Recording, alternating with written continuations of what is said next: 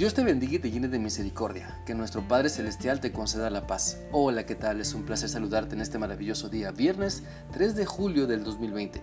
Quiero animarte para que sigamos meditando en la palabra de Dios y vamos a continuar leyendo la primera carta a Timoteo capítulo 4 del versículo 1 al 5. Este pasaje dice así, Ahora bien, el Espíritu Santo nos dice claramente que en los últimos tiempos algunos se apartarán de la fe verdadera, seguirán espíritus engañosos y enseñanzas que provienen de demonios. Estas personas son hipócritas y mentirosas y tienen muerta la conciencia.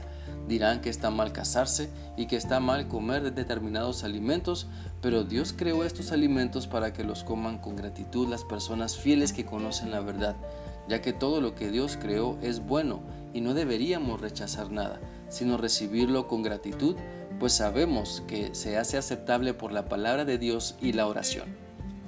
Este pasaje nos anima para que revisemos y ajustemos nuestra relación con Dios, pues siempre podremos mejorar nuestra comunión con Él, siempre podremos ver su poder cuando nos sometemos a su autoridad y voluntad.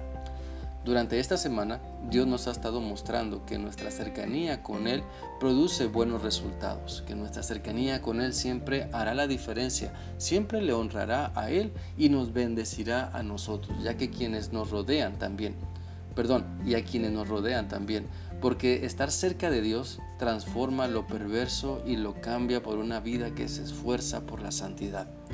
Por lo tanto, la última parte de este pasaje nos impulsa a que nuestra relación con Dios nos lleve a valorar lo que Él nos da, siendo agradecidos por todo lo que nos provee y que es aceptable para disfrutarlo.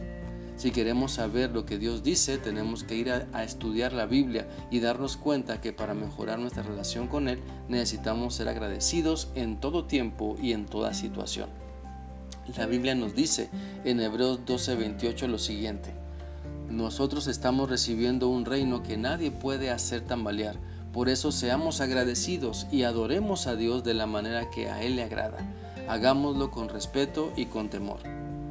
Entonces seamos agradecidos con Dios, valorando lo que Él nos da, compartiendo sus bendiciones, amando su palabra, atesorando su voluntad como algo muy valioso que nos ha dado para bendecir todo lo que somos y hacemos.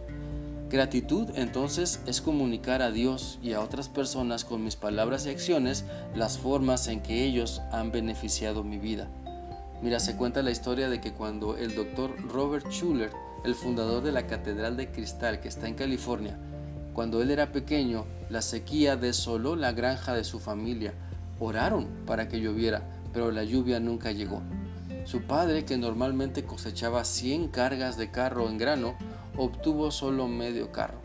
Schuller entonces dijo, nunca lo olvidaré. Nos tomó de la mano mi padre y mirando hacia el cielo oró y dijo, gracias Señor porque no he perdido nada, he recuperado toda la semilla que sembré en la primavera.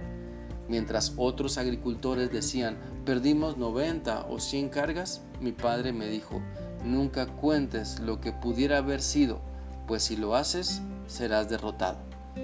No hay un deber más urgente que el que dar gracias. Necesitamos responder a lo que Dios nos da con gratitud, valorándolo a la luz de su palabra y vivir con responsabilidad por lo que Él nos da. Es por eso que quiero preguntarte, ¿cómo agradeces a Dios por lo que te da? ¿Estás menospreciando algo que Dios te ha dado en vez de valorarlo y disfrutarlo? Quiero animarte para que la palabra de Dios te guíe hacia momentos de gratitud, los cuales se puedan convertir en un estilo de vida. Da gracias en todo tiempo, en todo y experimenta lo que la gratitud es. Y este, este estilo de vida, el de ser agradecido, puede acercarte aún más a Dios. Mi deseo es que sigas disfrutando de este maravilloso día y que seas agradecido con el Señor y que también tengas un excelente fin de semana. Que Dios te guarde.